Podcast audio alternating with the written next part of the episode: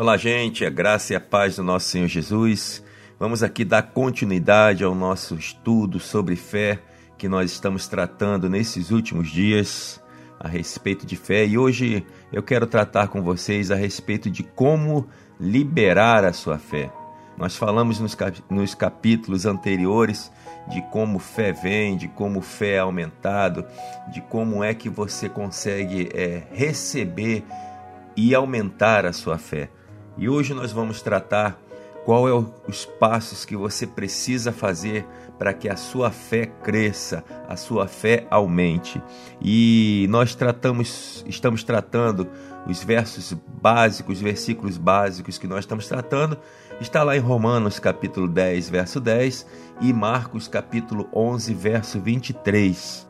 Em Romanos 10, 10 diz que porque com o coração se crê para a justiça e com a boca se confessa a respeito da salvação.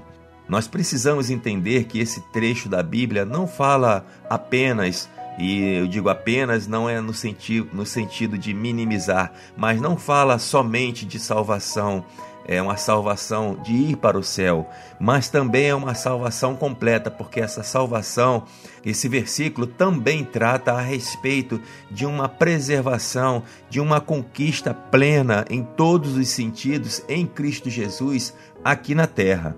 Para que a palavra de Deus possa operar a seu favor, você precisa confessar com a boca aquilo que você já crê em seu coração.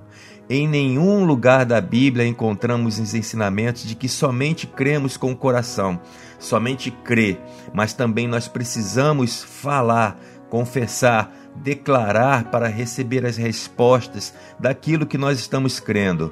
Ao invés disso, a palavra enfatiza que nós precisamos crer com o coração sobre qualquer coisa que a palavra de Deus promete do que a palavra de Deus nos garante, mas também nós precisamos confessar com a nossa boca para receber aquilo que nós cremos.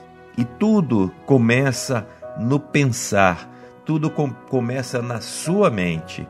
Se os seus pensamentos estão corretos, também você irá crer corretamente.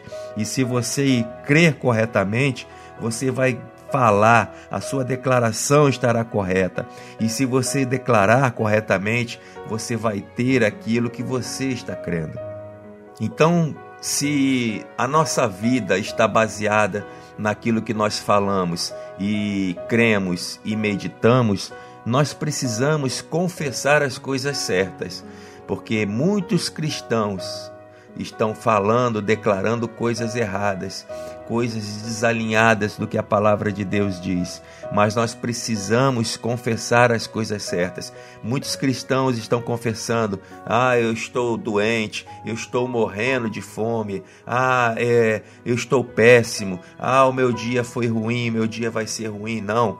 Pare de declarar essas coisas negativas. Meu local onde eu moro é muito perigoso as coisas estão acontecendo erradas. Irmãos, nós precisamos entender: aquilo que você confessar crendo vai acontecer na sua vida. Então comece a declarar as coisas certas, comece a fazer as confissões certas. Pare de declarar aquilo a qual a sua realidade em Cristo Jesus não, não diz. Pare de declarar. Comece a declarar as coisas certas. Comece a confessar as coisas certas.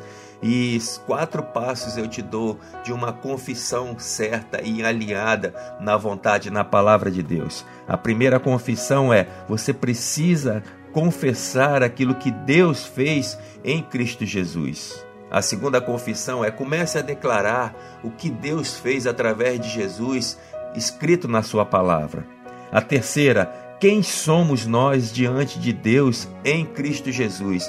Qual é a sua realidade hoje em Cristo Jesus? Você é a realidade em Cristo Jesus é que você é doente? Não. A palavra de Deus diz que Jesus já levou sobre si todas as dores e enfermidades. A palavra de Deus diz que você vai ser roubado? Não, a, a, palavra de Deus diz que Deus dá ordem aos seus anjos para te guardar e preservar. Que, o que pode fazer o homem? Amém? Então, a Bíblia diz, garante a respeito da sua preservação aqui na terra. Amém, irmãos? A Bíblia diz que você é pobre miserável? Não, a Bíblia diz que Jesus já se fez pobre para que nós nos tornássemos ricos. E ricos, irmãos, é, é dizer que nada vai te faltar. Nada te falta aqui na terra, não somente na parte financeira, mas em todas as áreas você já é suprido, você já é abastecido por Deus. A sua realidade celestial é que você já é suprido com toda a sorte de bênçãos nas regiões celestiais em Cristo Jesus. E a quarta e última confissão é: o que Jesus está fazendo por nós exatamente agora, nesse exato momento. O que Jesus está fazendo? Porque a Bíblia diz que nós temos um advogado diante de Deus, Jesus. Ele é justo e ele está intercedendo por você agora mesmo.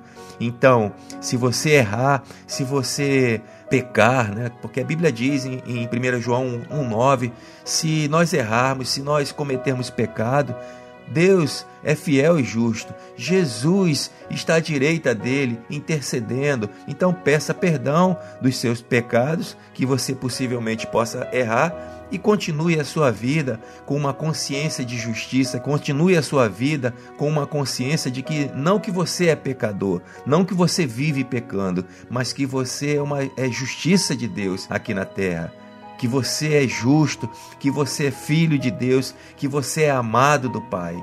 Então, essa é a consciência e essa é a vida que Deus deseja que você viva nessa terra. Então, que você possa viver hoje um dias de céu, dias de paz e dias de grandes milagres em Cristo Jesus, porque você é amado de Deus. Tenha um dia abençoado através da prática das palavras que chegam ao seu coração. Em nome de Jesus.